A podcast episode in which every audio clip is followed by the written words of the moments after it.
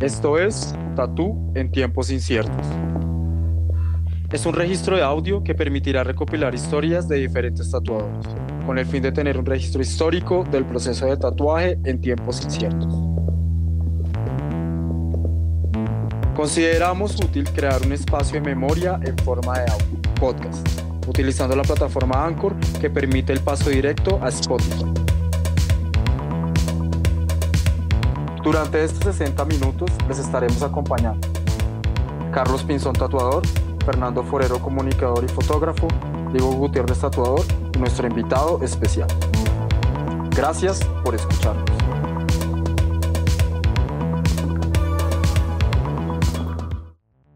Hola a todos, bienvenidos a nuestro séptimo capítulo de Tatú en tiempos inciertos.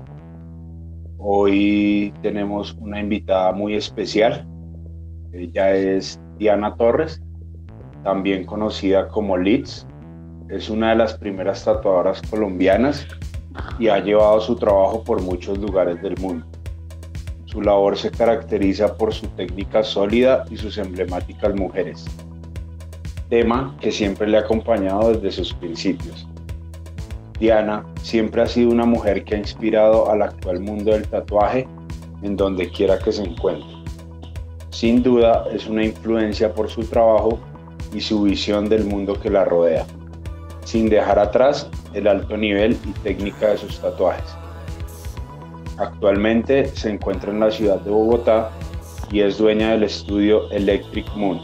Bienvenidos todos a esta hora de charla con Diana Litz. Hola Diana, ¿cómo vas? Hola Carlos, gracias por esa introducción tan bonita. Creo que, que todos los invitados que, que, vamos a tener en estos podcasts tienen algo que, que los hace particulares y, y, nosotros intentamos en lo posible hacer una síntesis como de ese, de ese trabajo que ha desarrollado cada uno de, usted, de, de ustedes, sí. Gracias. Gracias. Monito, Dieguita, buenas, ¿cómo están? Buenas noches, Carlitos, ¿cómo vas? Buenas noches, Diana. Eh, muchas gracias, muchas gracias por Buenas estar acá en este capítulo con nosotros. La verdad, para nosotros es muy importante dejar tu historia eh, y pues te agradecemos de antemano por tu tiempo. Muchísimas gracias por todo, Diana, y espero que esta hora sea bien amena de conversación. Eso espero. Bueno, seguro. pues sí. Hola Diana, ¿cómo vas? ¿Todo Hola, bien? ¿qué tal? ¿Cómo van? Todo bien, sí, aquí Qué en bueno. el estudio todavía. Siempre muy trabajadora. Bueno, arranquemos con este tiempo de, de conversar de una manera muy amena y pues recoger, como ya lo dijo Carlos y Dieguita, un poco de tu historia y, y que podamos pues disfrutar de, de este, de este encuentro. Y bueno, para comenzar, me Listo, gustaría preguntarte, pues por tus orígenes, ¿cómo llegaste a inquietarte por el tema del tatuaje? Eh, bueno, hola, gracias por tenerme en cuenta para este proyecto tan bonito que están realizando. Eh, bueno, les cuento. Más o menos yo comencé a como interesarme en el tatuaje hacia el 2007, más o menos. Eh, um, la verdad, yo en, en ese año yo estaba como en una búsqueda artística, no sé cómo se dice, como, como de personalidad, como de crecimiento personal, y estaba intentando buscar de pronto alguna técnica o algo así con la que me pudiera sentir identificada. Y, y creo que a ese mismo momento yo comencé a hacer grafitis pero en el graffiti era algo así como muy, muy efímero, como que tú podías hacer una pieza en la calle y al día siguiente ya no podía, ya no estaba o alguien le hizo algo encima. Entonces, digamos que, que me interesó el tatuaje, me interesó del tatuaje que las imágenes que yo hacía o los dibujos que yo tenía guardados en una libreta, que, que se quedaban dentro de un cuaderno, dentro de un cajón, pudieran tomar vida y estar en la piel de alguien más. Como ya que estuviera en la piel y corriera sangre y viviera, era algo pues que a mí me impresionaba demasiado. Entonces creo que eso fue como el origen porque yo vengo de una familia muy conservadora y nunca tuve la una relación directa con el tatuaje. Entonces fue hasta que entré a la universidad en el 2005 más o menos que comencé a ver gente con tatuajes, gente, personas que estaban como interesadas en cosas parecidísimas a las mías, que eran gráficas. Y yo en realidad siempre he sido como una niña muy experimental, como que me gusta todo hacer con las manos, cortar, pegar, hacer un montón de cosas. Entonces, creo que llegar al tatuaje fue como un gran descubrimiento para mí. Algo así fue como lo que me impresionó más de, del tatuaje. ¿Qué fue lo que detonó, digamos, ese descubrimiento como tal? O sea, ¿qué he hecho, por decirlo así? Mm, bueno, pues yo estaba en la universidad y yo tenía, siempre llenaba muchas libretas con dibujos. Entonces en alguna ocasión un amigo me dijo como venga, ¿por qué no me diseña un tatuaje para, para, para mandármelo a hacer? Quiero hacerme esto. No me acuerdo qué era, como unas letras con algo. Y yo le hice el diseño y el man fue y se lo tatuó y yo le dije como venga, lo puedo acompañar. Y cuando llegué allá, como que no sé, con el tatuador me senté ahí con ellos y vi cómo lo hacían y me pareció como tan, no sé, tan bonito. Como que era, para mí en ese momento, era como una técnica más, como, uy, yo quiero aprender a hacer eso. Porque era algo que yo había dibujado y de pronto lo vi en, en, la piel de él y vi cómo cicatrizó porque él tenía clases todo el tiempo conmigo, entonces pude ver todo ese proceso. Y, y no, eso fue para mí como un gran descubrimiento, de verdad, como re mágico que algo que yo tuviera en un pedazo de papel, que hubiera hecho, dibujado, se pudiera llevar a la piel de alguien más. Creo que eso ¿Fue la primera vez que estuviste como en un estudio de tatuaje o ya habías estado alguna vez? No, fue la primera, primera, ¿qué estudio fue? Y, y saben, fue como, ay, no me acuerdo, pero me acuerdo que fue en el centro y era como en un segundo piso. Ya. Era como en un segundo piso y no era vía libre ni nada, era como otra cosa. ¿No era el de al frente de vía libre? Era, ¿saben cuál creo? Era mm, ese que queda por la séptima, que es como arriba de, hay como unas ferias artesanales abajo. Mm. Ahí, era como ahí. Mm. Sí, era como, Ya, ya recuerdo, sí, como, al, como en diagonal a un cocorico, más o menos, no Sí. sí, por ahí, yo no sé, no me acuerdo bien, pero creo que era por ahí. Y eh, digamos, eh, ya ahí te inquietas por el tatuaje y, y cuando arrancas como, como a tatuar y, y, esa, y, esas cosas, o como, como, como, arrancas en esto. Sí. sí, como comienzo. Bueno, pues ahí como que yo acompañé, lo acompañé a él a hacerse ese tatuaje. Y yo dije, no, yo tengo que aprender a tatuar. O sea, esta vaina es demasiado increíble. Y yo estaba estudiando, estaba como en el primer, segundo semestre de la universidad. Y yo estudiaba en la Tadeo y me quedaba centra al lado Vía Libre. Entonces yo fui a Vía Libre, pregunté y me dijeron, sí, yo le enseño acá, cuesta 100 mil, le ponemos un esfero a una máquina y usted practica. y yo como, uy, no, yo no tengo 100 mil pesos. Entonces baila y como que no, no voy a poder aprender, no tengo plata. Luego por cosas del universo y del destino, mi hermana que le gusta la moda y todo eso, se fue a comprar una ropa en, en esa época en Doctor Calavera. Y cuando yo llegué allá, me di cuenta que en el segundo piso hacían tatuajes. Y yo es que, ¿qué? Entonces entré rápido y subí. Y les dije como, hola, yo quisiera aprender. Y ahí creo que me atendió, no sé si Marco, Handmade, o el Carlos, el Handmade. Y, y me dijeron, no, mire, si usted quiere venir a aprender, tiene que venir a ayudarnos, hay que lavar el, el baño, tiene que limpiar el piso, acá, bueno, pues si, tiene, si quiere aprender, pues tiene que estar acá todo el tiempo. Pero yo siento que esa respuesta de ellos fue como asustadora, como tiene que lavar el baño. Pero para mí fue como, ¿qué? O sea, yo puedo aprender sin dinero, o sea, no necesito dinero para aprender, puedo venir acá, yo limpio. Y organicé todas mis clases para que fueran de 7 a 1 y el estudio lo abrirían de 1 a 8.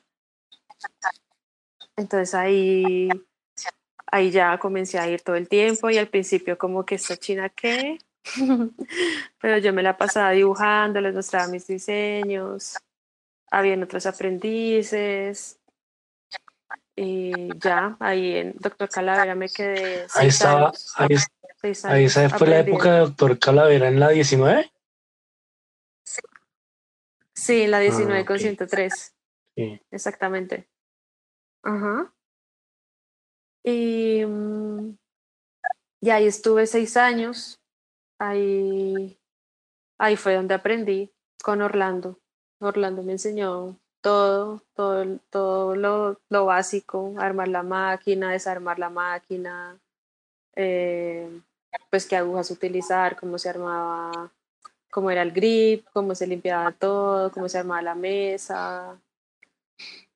Eh, en esa época pues uno veía más que todo revistas, entonces pues ver revistas, sacar referencias de las revistas y pues hacer una tienda comercial, entonces yo aprendí fue haciendo tatuajes de, de toda clase, pero pues igual yo tenía siempre mi, mis dibujitos aparte en una libreta. Y creo que ese acercamiento a las revistas y todo fue cuando me di cuenta como, ay, hay varios estilos de tatuaje, hay realismo, hay no sé qué, entonces ya como identificarme con algunos que me gustaban y otros no, entonces comenzar a dibujar algunas cosas que veía ahí. Y digamos que técnicamente lo, lo desarrollé casi todo en, en Doctor Calavera. en ese punto, ¿tú ya sentías algún, o sea, alguna afinidad por, el, por algún estilo? ¿O cuando empezaste ahí? ¿O simplemente hacías tatuajes y ibas encontrando? ¿Cómo fue esa, esa cosa del estilo? Mm, sí, pues yo, lo que yo les decía, como ellos tenían resto de revistas y ahí uno podía ver algunas cosas, pero yo no identificaba muy bien lo que era el tradicional ahí todavía. O sea, yo creo que a finales o a mediados de, de mi estadía ahí, claro, ahí ya yo lo descubrí. Pero digamos que realmente cuando yo descubro que es el tradicional, es cuando pues comienzo a parchar contigo, Diego, que tú ya tenías una idea más clara de que era el tradicional, cuando eh, comienzo a hablarme por Flickr con Adrián de Chile, con Gabriel, cuando eh, viene, mm, viene Nico Acosta, que me enseña por primera vez en la vida una, una línea gruesa, porque yo lo veía en las revistas y decía, ¿cómo hacen esa línea si yo solo había aprendido con línea de 3, de 5 y de 7? Y él me trajo y me mostró una de 14. Y para mí fue como, wow. Y él me regaló unas y claro, es, eso era lo que faltaba también como en esa búsqueda, como ese... Bueno, esas, esas pequeñas cosas que hacían que el, el tatuaje se viera diferente.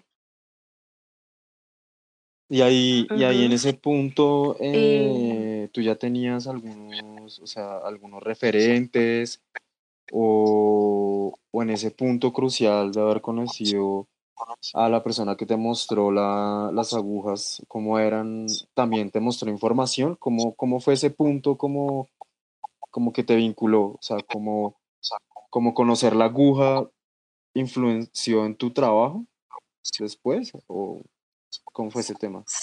Sí, totalmente.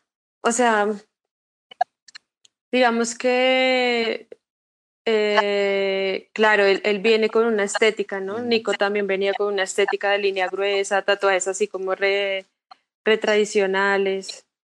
Y, y claro, comenzar a identificar ese mismo estilo en otras personas.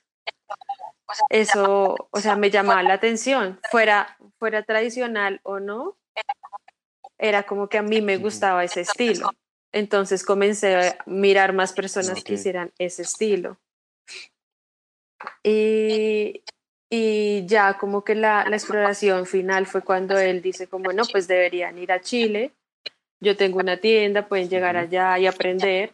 Y ya es cuando, no sé si Nico llega primero que Gabriel. Gabriel todos vino en el 2009, ¿no? Más o menos. Que fue también que yo me tatué con él y yo veía mi pierna y decía, wow, ¿cómo hace esto?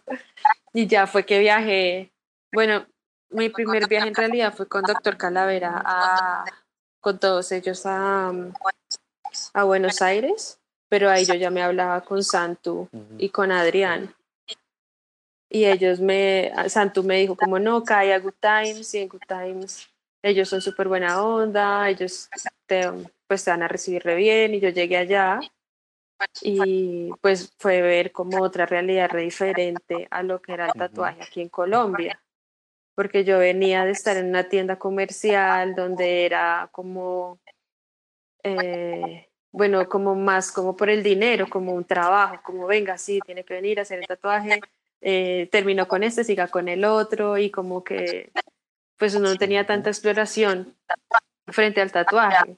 Allá se reunían como algunos días en la noche, pedían comida, pintaban, tenían proyectos individuales, eh, tenían clientes, así amigos que querían tatuarse con ellos, hablaban sobre el tatuaje y para mí eso fue como un gran descubrimiento porque me di cuenta que eso era lo que yo estaba buscando en el tatuaje. Como que me gustaba mucho aprender la técnica, que fue lo que me dio Calavera, y también como la paciencia con el cliente y hablar y desarrollar una idea. Pero también esa esencia como tan amorosa y de unión la vivía ya en, en Buenos Aires. Y, y, viajar en general, porque ahí ya después hacemos como conexiones, ¿no? Después como no, llega Nico, vaya a Chile. Luego ya en Chile pues ya me explotó la cabeza porque ellos eran súper juiciosos, como autocríticos, como mire, dice esta línea así, este color así, no lo hubiera hecho mejor así, hágalo así, colore esta parte así y entre ellos se, se daban muchos consejos y yo era como, ay, yo quiero esto. Y, y, Gabriel, para mí, Gabriel, todos para mí fue como, como de los, de, no sé, como mi mejor amigo en ese momento, porque él se sentó conmigo, me dijo, mira, Ditis, está bien hacer buenos tatuajes, pero también tienes que mirar las personas que están a tu alrededor, si se acaban las agujas, pues no puedes coger la última y dejar a todos pues mal, anuncia, se va a acabar esto, como más compañerismo. Acá no estamos llegando como a facturar, sino pues esto es algo de todos, estamos como creando algo nuevo. Y ya, ya con ellos también me conecto con, con Cacao y con Lucas, que ya era Brasil, y ver la dedicación de Cacao con su estudio, con cómo trata a sus clientes, que todos se vuelven amigos. Entonces, como que esa época, no sé si fue como el 2011 o 2012, que era para mí fue como la mejor época porque todos estábamos reunidos, todos comenzamos a viajar. Eh, siento que fue como una de mis mejores épocas porque pinté mucho flash. Llegué así como lo, lo, que tengo que hacer es pintar para poder hacer buenos tatuajes. Tengo que resolverlo primero en un papel y luego a pasar a la piel.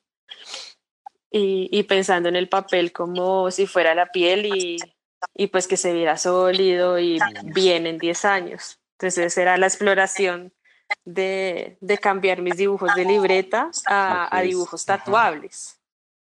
O sea que ahí, Diana, y digamos, dime. o sea, digamos como que tu, tu, tu mundo en un comienzo del tatu era como solo, digamos, doctor Cara- Calavera y no tenías, no tuviste otra experiencia en ese tiempo, o si la tuviste y ya pues, digamos, encontrarte con otro mundo, pues fue pues también como romper muchos paradigmas.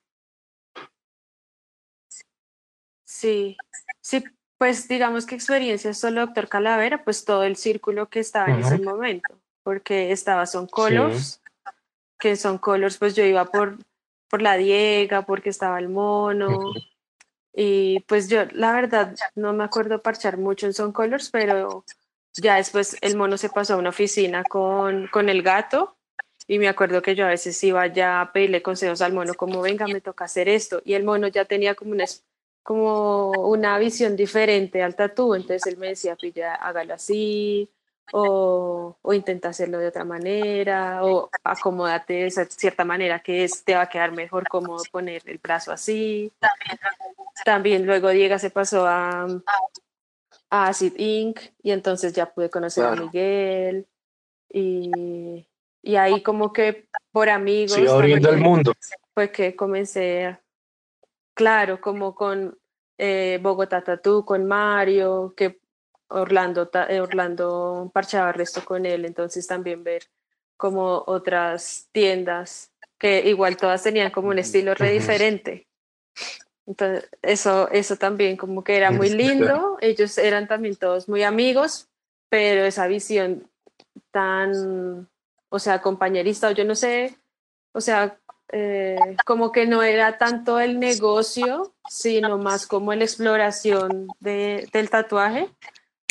Eh, la, la entendí, digamos, de pronto acá en Colombia sí se veía, no sé, pero yo la entendí ya eh, viajando con mis amigos. claro, ahí también, digamos, eh, me, me interesaría resaltar porque Sarita también habló de Nico Acosta, que fue como un personaje que, que hizo como una marca específica, y Marlon también habló de Good Sí.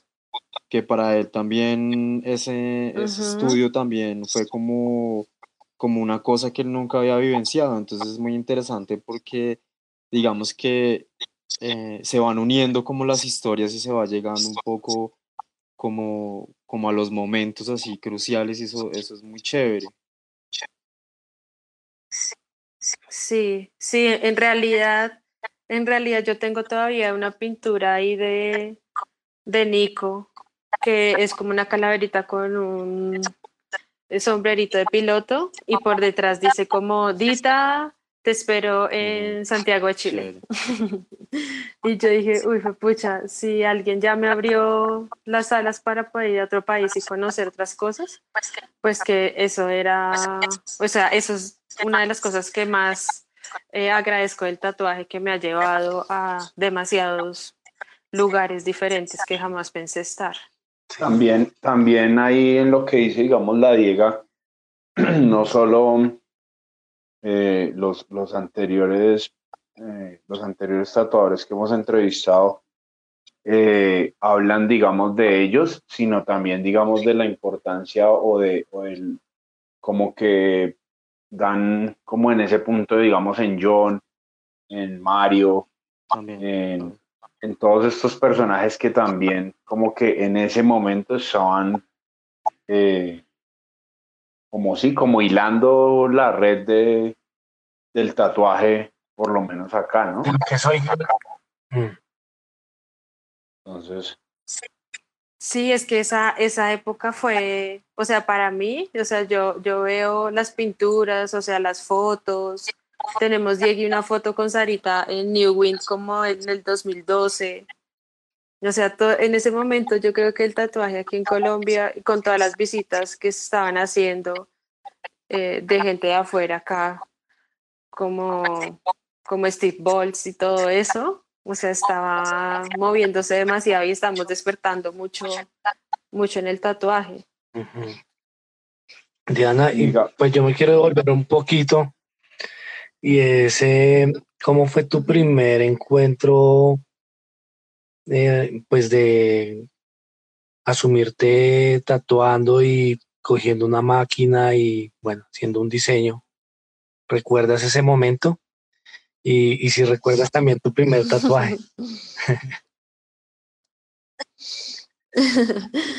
bueno, no, pues a ver, la, la, primera vez que cogí una máquina, no, mi, mi recuerdo es que yo no entendía nada, yo no entendía nada, no soy tan buena con las máquinas, entonces eh, armé esta máquina para mí, creo que eso me costó un montón ya encontrarle el tirito a meta la aguja aquí, que tiene que el bastidor hacia tal, que meta tal. Creo que lo tuve que practicar varias veces y Orlando me decía, ármeme la mesa. Entonces yo armé, ármeme, no sé si me dejó armar su máquina, no recuerdo si de pronto sí, eh, pero sí me mandaba hacerle los stencils y todo eso, entonces creo que ya metiendo las manos así como, eh, era como, no sé, me daba, no sé, era como algo muy nuevo para mí, además que yo eh, lo que te digo, era siempre una niña muy de casa que mi mamá no me dejaba salir, entonces ya en un ambiente así como con ellos, era pues muy chévere. Para mí me sentía como siendo yo. Y aparte que ahí el tatu todavía era, era, era tabú, o sea, y más en ese momento, digamos, tú como chica, ¿no? Porque digamos que también él era muy de hombres. Eh, claro. Bueno, dejar pues lista. Esa, esa, fue otra. ¿Cómo es, ¿Cómo es tu opinión ahí con respecto a eso? Cuéntanos.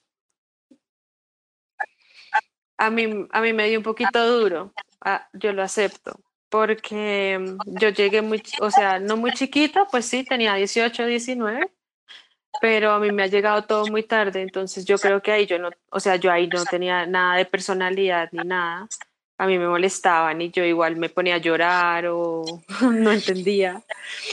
Eh, y, ponerme como en, e, al igual en esa rudeza del tatuaje, yo sin tener un tatuaje ni nada, era complicado.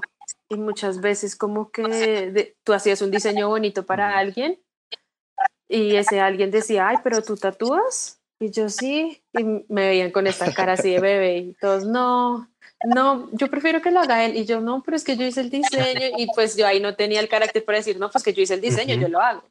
¿no? Era como, no, yo prefiero que él, y claro, pues veían a Orlando o al calvo así con tatuajes en el cuello y más rudos, entonces, claro, esta niñita, ¿qué va a hacer? Y ahí yo me acuerdo que me pasaron muchos desplantes así en Doctor Calavera, y a Orlando casi que le tocaba, oye, no, ven, tatúate con ella, ya retesa, mira el trabajo de ella, tatúate con ella. Y entonces como que ahí más o menos la gente comenzó a, a tatuarse conmigo. Pero lo que yo después de pronto, no sé si después de Argentina la primera vez, yo llegué de nuevo a Colombia y yo dije, no, o sea, es que nunca voy a hacer la ruda pues del tatuaje en el cuello para que me digan, uy, tú eres tatuadora, me quiero tatuar contigo. No, yo dije, pues mi trabajo va a tener que hablar por mí. O sea, si alguien se quiere tatuar conmigo, pues va a ser porque va a ver mi trabajo y va a decir, uy, qué chimba, yo me quiero tatuar con ella. Entonces yo ahí fue como que dije, voy a llegar a pintar, voy a llegar a mentalizarme para que la gente no sepa que soy mujer o hombre, sino pues que son es mi trabajo. Y creo que ahí fue cuando yo dije, pues aparte como yo pintaba en la calle Leeds, y Leeds no es ni, ni, mujer ni hombre, entonces yo por eso ahí como pues, me puse Leeds Tattoo, Leeds, Leeds, Leeds, entonces muchas veces me escribían en el Facebook o algo como, hombre, me quiero tatuar esto. Y yo, no, soy mujer, tales. Y entonces ya yo comencé a, tatuar así. O sea, mi trabajo era más mi cara que mi cara de, de niña. Y mm, eso frente a los clientes, pero también como el ambiente en la tienda, ya cuando comencé a tener un poquito más de carácter y, y darme cuenta como que ay, el ambiente es demasiado masculino, como que al principio traté como de igualarme con ellos, claro, para, para ser aceptada y para entrar como en el parche, pero en, me, en el tiempo que pasa y yo estoy como en, en tiendas y con gente y con personas, y comienzo a conocer como a Sarita y a Estefanía. Uy, esa afinidad con una mujer tatuadora para mí era como, ay, quiero hablar más con ella, que me gustaría trabajar con ella, quiero ir donde trabaja ella, quiero, no sé, saber cómo es ella. ¿Ellas fueron las primeras chicas que... conociste tatuadoras? Eh, la primera fue Sarita. Aunque alguna vez yo subí como a Viuda Negra y había una chica ahí, metalerita. Patricia. Pero ella era muy... Patricia. Sí, ella era un poquito ruda y me vio la cara de niña, entonces ella no, no me copió mucho. Pero yo, yo me hablaba con Sarita y Sarita una vez viajó de Medellín y se tatuó conmigo en Doctor Calavera. Le hice una, una, una chica con un tigre en la cabeza. Y ella me dijo, yo, yo estoy aprendiendo. Entonces yo era como, wow, una chica también que mm, tatúa. y más adelante, más adelante conocí a Carolina. Pero ya cuando ella salió de Bogotá Tatú y se, se unió a Autor Calavera fue que la conocí ahí. Y ya mucho más adelante cuando viajé como en el 2011 a, a Manizales, que ahí estaba Piraña, Piraña me recibió en la tienda y ahí estaba Estefanía. Y Estefanía estaba aprendiendo y yo es que, ay, Estefanía. Y ella me recibió en la casa y me hizo un tatuaje. Eh, ahí comenzó la amistad mm. con, con, ella. Sí, fue muy chévere. Ah, es, más o menos fue, fue esa, eh, esa es mi, mi, mi, historia como mujer. Diana, en el mundo del tatuaje. Y, digamos, eh, conoces o sabes de algo de, digamos, chicas que hayan estado antes, digamos, como están en la Patricia, o, ni... Mm, no, yo no sé. Yo siempre, de verdad que siempre me intrigaba cuando había alguien tatuando que fuera mujer y creo que yo me acuerdo mucho de ella porque también la había visto como en otra en otra que en otra en una rayatón o algo así yo la vi a ella y me acuerdo que ella tenía como un, un, una blusa o un vestido con la espalda escotada y tenía la espalda tatuada y me quedé mirando como que tiene ella en la espalda pero no no recuerdo y aparte de ella ni no yo creo que lo no, no, lo más, lo más antiguo pues que yo conozco es Orlando, el mono, Mario. Y digamos, digamos eso no. te llevó también como de pronto a, a investigar de mujeres tatuadoras en otras partes del mundo. Mm, yo creo que en ese momento no. Yo en ese momento estaba explorando otras cosas. O sea, para mí viajar en ese momento era clave, aprender a pintar como explorar también como los diseños, comenzar a ver quién era Percy Waters o Jensen, como todas esas imágenes hermosas de, de esas muñequitas tradicionales que me volvían locas con corazoncitos, o sea, todos esos flash antiguos. Creo que yo en ese momento estaba como invadida de un montón de imágenes que ya ya conociendo que era el tradicional y conocer como algo de la información y saber cómo googlearlo y buscarlo, ya yo estaba, era embobada haciendo eso. Y en tus viajes eh, diste con mujeres así increíbles que dijiste, por acá es el camino o algo así. En los viajes, eh, a ver, es que creo que no conocí muchas mujeres.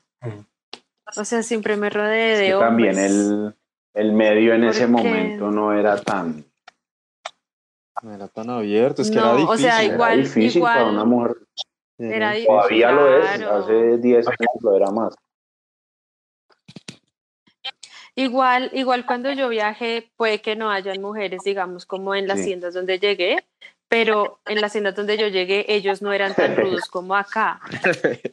Sí, me hago entender, como que eh, yo tuve una afinidad así con Adrián porque él también hacía graffiti y entonces fue la conexión como no, vamos a tatuar y hacer grafitis, pero ellos eran así demasiado amables, o sea, nadie era como en la rudeza.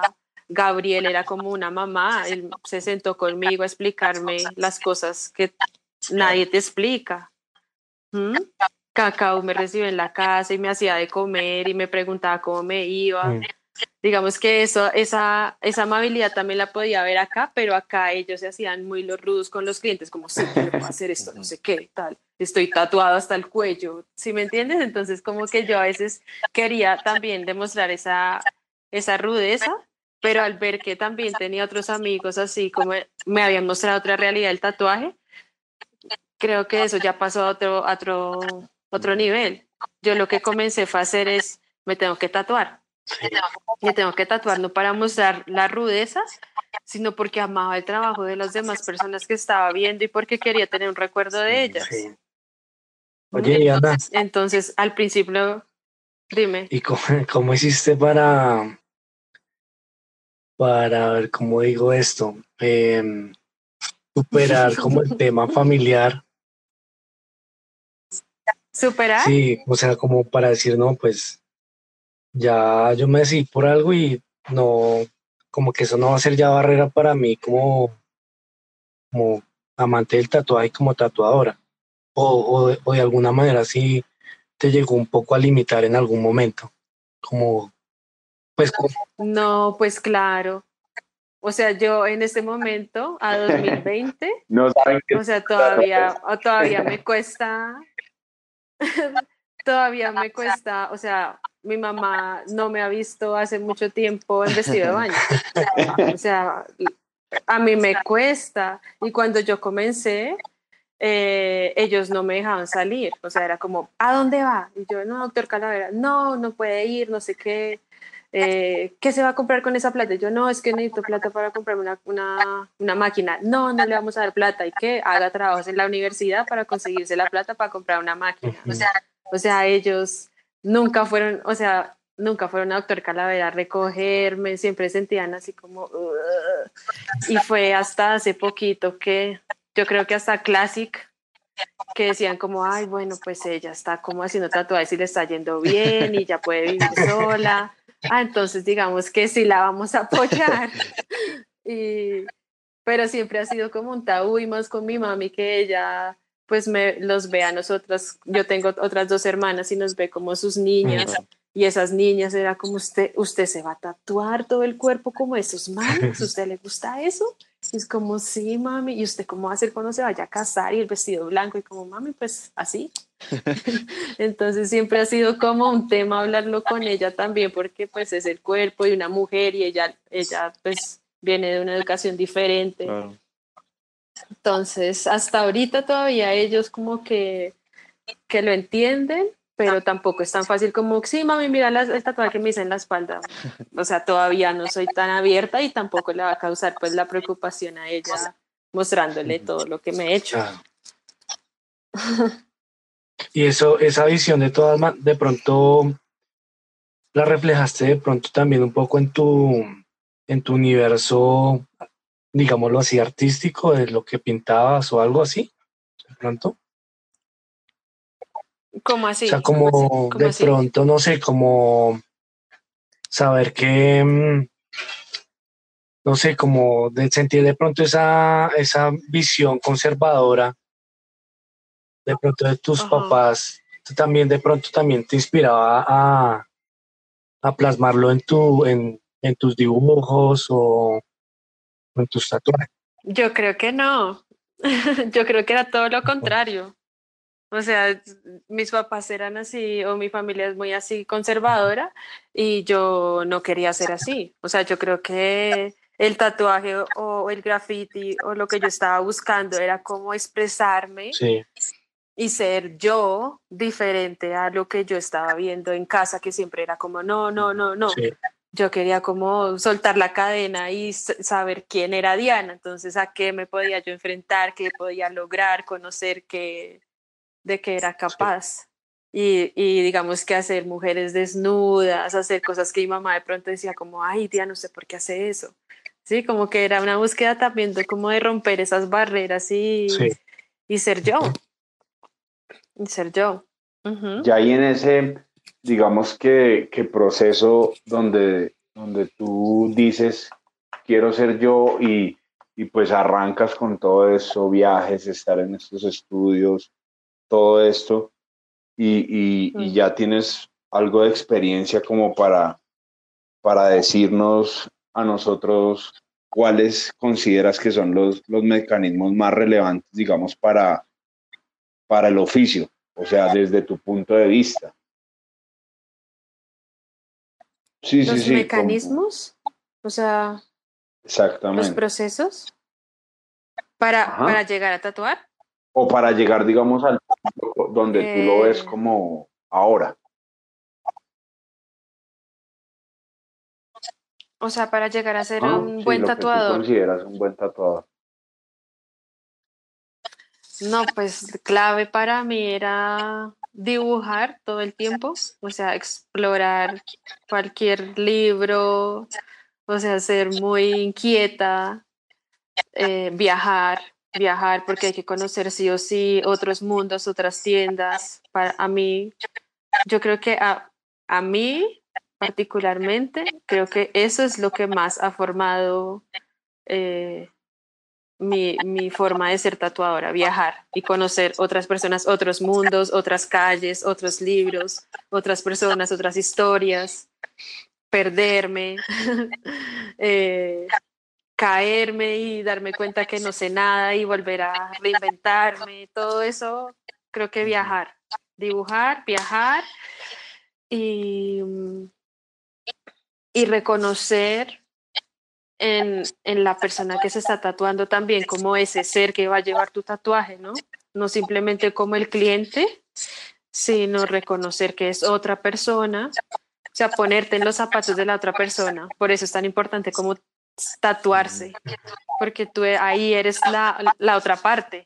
Entonces, ponerse ahí, tatuarse un resto y, identificarse y ponerse en, el, en, el, en ese punto de la otra persona que se está tatuando y ser compasivo y ser amable y, y hacerle el diseño porque finalmente la persona es la que lo va a llevar en su piel. Entonces, como creo que esas, esas cosas hacen que, que un tatuador sea un buen tatuador. Dibujar, estudiar, viajar y tratar o, ver a la otra persona, no como un lienzo, que a veces hablan de lienzo, sino como una persona viva, con alma, que va a tener tu, eh, tu tatuaje en la piel. Sí, total. Diana, y en ese espectro de, de todos esos aprendizajes, eh, ¿qué tatuadores tú tienes como referente? tanto como en estilo, tanto como personas. ¿Cuáles son tus referentes? Mm. Creo que, que referentes, pues los que les habíamos, como, como persona y como, como tatuadores, eh, Better Days, todos los de, de Better Days, todos los de eh, Buenos Aires, Mariano, Mariano que también me mostró que podía tener una tienda comercial y también ser una exploración artística y, y, del ser, exploración del ser. Em, eh, digamos que Cacao por esa dedicación que, que, le tiene a la tienda, como, como hace de sus clientes sus amigos eh, y su dedicación al trabajo, pintar mucho. Eh, y ya, digamos que, que basándome en mis viajes y como mis recuerdos más bonitos que me ha dado el tatuaje también ha sido conocer personas que no hablen mi mismo idioma y así mismo entender y, y sentir ese cariño por el tatuaje que, que me mostró Andy, Andy Sharp cuando viajamos por Estados Unidos conocer gente que vivía en pueblitos, que nada que ver y con tatuajes así, cuerpos completos increíbles. Eh, como él me dijo, como no voy a ir a Nueva York porque la gente famosa está ahí, no me caen bien, vamos a ir a los pueblitos. Entonces, claro, yo tenía que ir a Nueva York porque también quería conocer la gente famosa. Eh, pero también conocer esa otra gente que tiene esas otras vidas más tranquilas, pero también tienen clientes que están tatuándose así resto. Eh, me hizo también tener ese referente de no, no necesito ser famosa para poder hacer buenos tatuajes, o sea, eh, yo sé que si hago un buen tatuaje, pues por voz a voz o algo va a llegar la gente, entonces ese mismo viaje también ha sido como todos mis viajes han tenido como eh, un aprendizaje y asimismo como un referente. Y, y, lo último, digamos, como ahorita eh, ha sido mi oportunidad de, de tatuarme con Shion, que es una tatuadora japonesa que conocí en, en Brasil y la conocí por sus trabajos porque veía trabajos así como, ¿quién te hizo eso tan hermoso? Como no, Shion, y yo listo, con ella me va a tatuar. Y, y ahí estando como de la otra parte como cliente, ahorrando para tatuarme con ella, viajando para poderla ver, sufriendo el dolor de la, del tatuaje y ver cómo ella me trataba así tan amorosamente. Eh, eh, creo que también es otro referente que, que, que, más que su trabajo tan impactante, también es su manera de ser tan, tan humilde y tan, tan bonita. Entonces creo que, que esos, tanto gráficamente como de su, de su ser en sí, eh, son mis referentes que, que me han formado. Sí, Diana, ¿y cómo, cómo percibes hoy y cómo te percibes hoy eh, en el tatuaje? ¿Cómo percibes hoy el tatuaje y cómo te percibes en él? Y, y, pues también teniendo en cuenta hoy tal vez este mundo que tenemos encima de lo virtual, de la sobreinformación, el Instagram, ¿cómo, cómo te, ¿Qué reflexión tienes de ello? Ok. Eh, o sea, yo siento que el tatuaje es un mundo inmenso. O sea, inmenso que yo ni siquiera alcanzo a llegar a imaginarme todo lo que se está haciendo eh, en torno al tatuaje y todas las personas que cada día a día se vinculan al tatuaje ahora más que nunca cuando es más fácil conseguir una máquina en internet o un curso virtual. Eh, no, no, estoy en contra de, de todos esos cursos ni, ni, a favor tampoco, pero siento que eh, ahora con toda la tecnología y todo, pues están llegando más personas y malo bien hay personas que, que son demasiado buenas demasiado buenas. Hay demasiadas personas que hacen tatuajes muy bonitos. No sé si, si han llegado como a, a, todo lo que les decía de tratar bien al cliente y todo eso, que eso se va desarrollando con el tiempo, mientras que uno es consciente del, del trabajo que está haciendo, de la, de la acción que está haciendo. Em, y, y, bueno, me parece, me parece hermoso. Yo no peleo con que haya cada vez más tatuadores porque hay trabajo para todos, porque hay demasiadas personas en el mundo igual y hay personas y tatuadores para todos. Em, y frente a las redes sociales, yo siento que, que es un mundo como doble cara. Como es un, es un mundo, las redes sociales, digamos que el Instagram para mí es una herramienta repoderosa porque así puedo subir un tatuaje y de pronto que lo vean en la China y, y tener retroalimentación de alguien muy lejano o seguir en contacto con mis amigos de pronto en Europa o que están en otro país y que puedan eh, decirme me gustó, no me gustó, mira esto. Creo que eso me encanta porque puedo estar como en contacto con, con amigos que, que he conocido. Pero también siento que tiene su doble cara cuando uno se compara, cuando se la pasa mucho mirando eh, quién hizo qué o venga me copio de esto, sí, como que yo siento que me gusta más como por admiración a mis amigos y eso, pero no tanto como por como por seguir de pronto algún alguna persona, algún influencer o esas cosas. Creo que eso ya es muy moderno y yo no lo entiendo. pero sí o sí me toca entender que el Instagram es mi herramienta de trabajo y así, me, así mismo me toca tratarla. Entonces, que alimente la que de pronto pueda estar en contacto con, con clientes que, que, me siguen porque les interesa ver lo que yo hago, entonces estar consintiendo ahí también mostrando eh, los dibujos, las cositas, tener como eso movido para que la gente esté animada, eh, también como para para estar conectada con, con las personas que, que, están interesadas en tu trabajo. Y, y, bueno, o sea, saberlo, saberlo tratar, pero no me parece que sea ni malo ni bueno, es como ser más inteligente que la, la herramienta y saberla utilizar.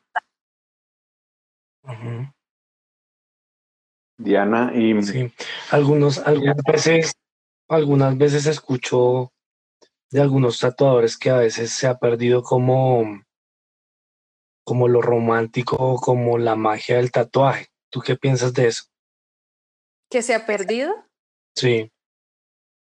Pues yo no pienso, o sea, yo pienso que el que lo quiere perder lo puede perder, pero yo ahorita no sé por qué en este 2020 estoy como reinspirada en hacer que el tatuaje sea cada vez más ritual. O sea, hay algunas personas que yo les pregunto como, oye, ¿puedo prender un, un incienso? ¿Puedo prender una velita? mientras que hacemos el tatuaje. Eh, pongo algunos cristales en mi estudio, pongo algunos cristales rosa en el agua con jabón para que se haga un elixir de amor y entonces cuando yo limpie el tatuaje tenga otra química, como que la magia se la pone uno. Utilizo máquinas de pronto que, que no sean industrializadas o alguna cosa. Eh, digamos, con Estefanía estamos buscando como la manera de reducir los, los la basura, entonces recicle, trate de buscar algo que sea biodegradable, que los pigmentos sean veganos y como que cada cosita haga, haga que el lugar sea cada vez más especial. Entonces, si tú quieres perder la magia porque todo está ahorita tecnológicamente industrializado, pues, y quieres seguir con esa corriente, pues lo puedes hacer pero no puedes generalizar porque cada uno está haciendo su ambiente y su, sí, como su, ritual aparte. ¿No? Sí. Sí, bueno, como tú dices, es como, como algo muy personal, ¿no? Sí, o sea, es que no puedo generalizar porque igual el mundo es inmenso y no sé, digamos, eh, en Instagram estoy viendo que hay gente que está viajando e investigando como todas las culturas que están aún hoy 2020 tatuándose dentro de sus, de, de sus culturas, cosas que no sabíamos, que no conocíamos. Eh, siento que sí, igual el mundo está avanzando y se está como industrializando y perdiendo un poco el alma, pero el tatuaje todavía es una cosa que nosotros hacemos con a mano, o sea, con la máquina, que todavía no hay una máquina que haga un tatuaje, que te estire la piel y te haga el tatuaje, no existe. Entonces, ya solo que yo tenga que ponerme ahí a, hacerle el diseño a mano, a, bueno, algunos tienen iPad Pro, yo no todavía, pero todavía como ponerme a dibujar, saque el marcador, haga el diseño, acuéstelo en la camilla, límpiele, como tan manual, como tan no sé cómo. estoy cogiendo las manos para. Tan artesanal. Sí, no sé, como que me gusta aplastar plastilina, ¿sí? Como tocar la piel, como a veces cuando llegan, eh, tocar la piel, cómo se siente, si tiene cicatrices, qué otros tatuajes tiene al lado, como, como que la visión no sea como listo, pongan el stencil y tatúe, sino también como quién eres tú, cómo te va, cómo llegaste, te fue bien, dormiste anoche. Así como todo eso, siento que le pone mucha magia, mucha alma al tatuaje.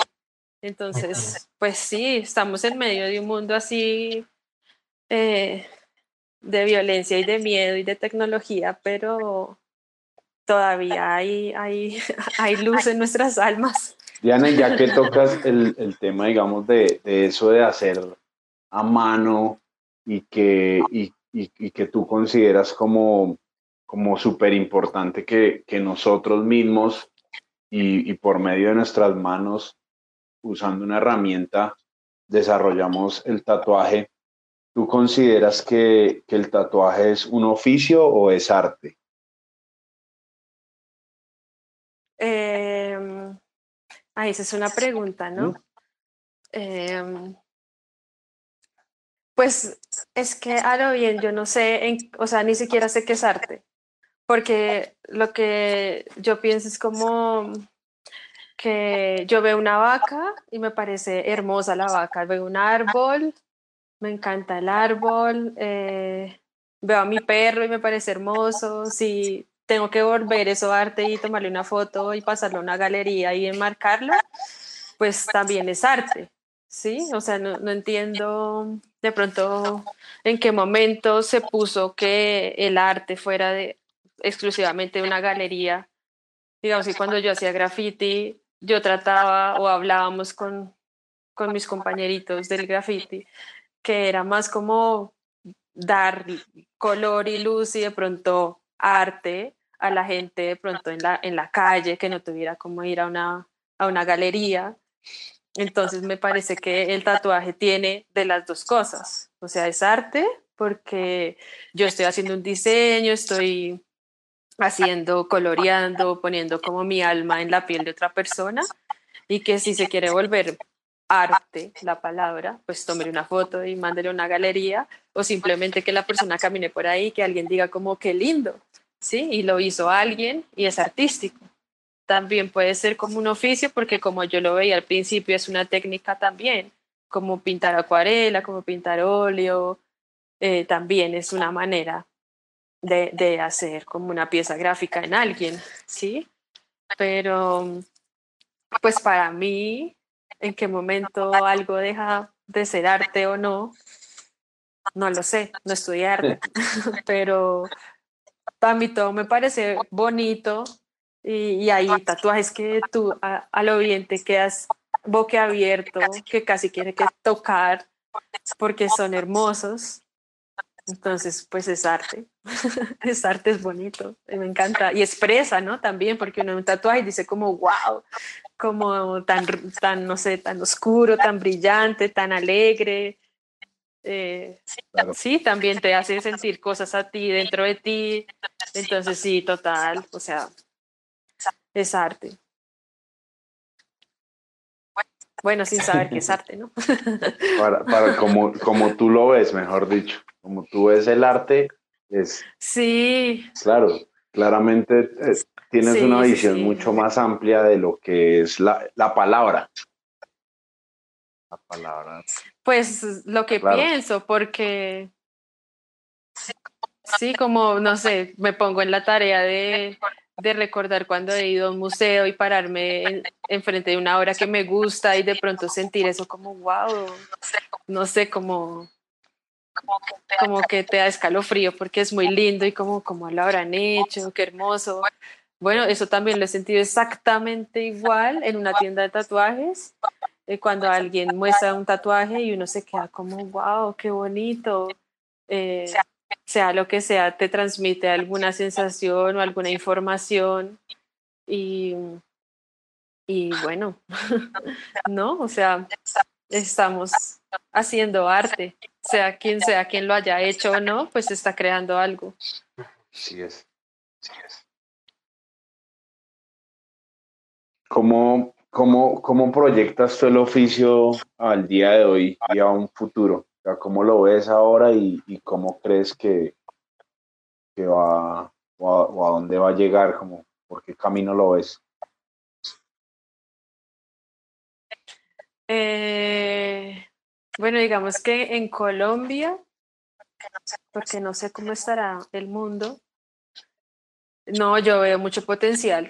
O sea, yo siento que el tatuaje sigue, sigue, sigue, sigue, sigue creciendo. Cada vez me encuentro con personas nuevas que están tatuando cosas hermosas o que ni siquiera son nuevas para mí porque yo no los conocía. Veo que están haciendo cosas hermosas, tatuajes perfectos. Eh, cada vez uno se mete más a, a las redes sociales que te muestran todo lo que está pasando en el mundo y son tatuajes impresionantes. Eh, yo siento que, que está avanzando, está avanzando demasiado rápido y, mm, y que igual con, con virus o sin virus la gente se está tatuando.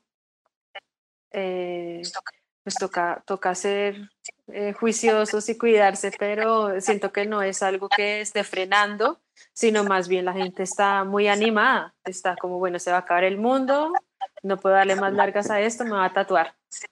Sí, así, así está pasando.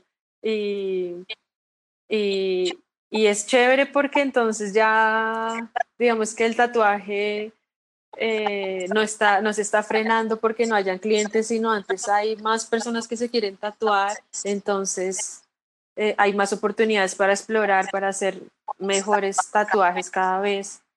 Entonces, yo, yo lo veo creciendo demasiado, demasiado rápido. Y, y, además que, digamos, en nuestra época nosotros aprendíamos y nos tocaba así como, como más difícil porque no había tantas cosas en internet o busque el libro.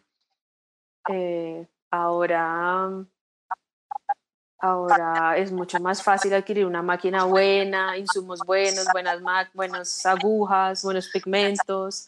Entonces aún más, aún más el tatuaje está, está creciendo y, y, bueno, pues estamos así como supuestamente, o no sé, en esta época se están abriendo conciencias, está un despertar colectivo, entonces siento que, que todo esto hace que, que el tatuaje como expresión humana avance más toda la vida. Eh, Diana, ¿y qué consejo le darías a las personas que están escuchando este podcast que lo van a escuchar que son tatuadores o que tal vez quieren serlo, ¿qué consejo le darías eh, de tu parte así con respecto al tatuaje?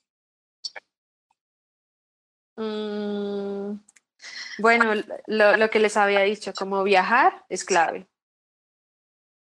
Viajar es clave. O sea, ahorita, no sé, ahorita ya se va a activar, cómprese su tapabocas, llévese el alcohol y, y viaje.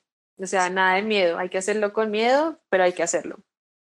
Viajar, eh, llévese siempre su libreta de dibujos y dibuje, explore si puede hacer caras de chicas, si puede hacer panteras, si puede hacer líneas largas, suelte la mano, suelte la mano, pinte, pinte pliegos, pinte en tela, pinte grande, pinte pequeño, suelte la mano. Eh, haga cosas feas, haga cosas lindas, eh, pero hágalas. Eh, tatúese, tatúese mucho, encuéntrese con su, con su yo tatuado y vulnerable. Eh, compre libros, inviértale a, a pinturas de otras personas, inviértale a libros que, que puedan ofrecerle otra información diferente a una pantalla con luz en su celular. Eh, sienta el olor del libro, cálquelo. Eh, ¿Qué más? No sé, abrace a sus clientes. Eh, sea, amiga de, sea amigo de ellos o amiga de ellos, tenga amigos tatuadores y hable de tatuajes. no sé, no sé. sí, creo que es eso. Eso es eso, viajar, tatuar y ser consciente de que estás haciéndole un tatuaje para toda la vida en la piel de otra persona y que esa persona te está dando la confianza para que le hagas algo estético que va a a modificar su, su cuerpo, entonces ser totalmente consciente y estar totalmente presente en el momento del tatuaje, poner la dedicación completa, la atención completa ahí, em, eh, cobre lo justo, siempre hay que tener como una retroalimentación de, del cliente, de la persona que se tatúa y uno, entonces... Eh, bueno, nada, eso, eso. Ser conscientes de, que ser tatuador es algo mágico y, así de mágico es que llegas a, las almas de otras personas, entonces ser consciente de, la piel y de, que es para toda la vida.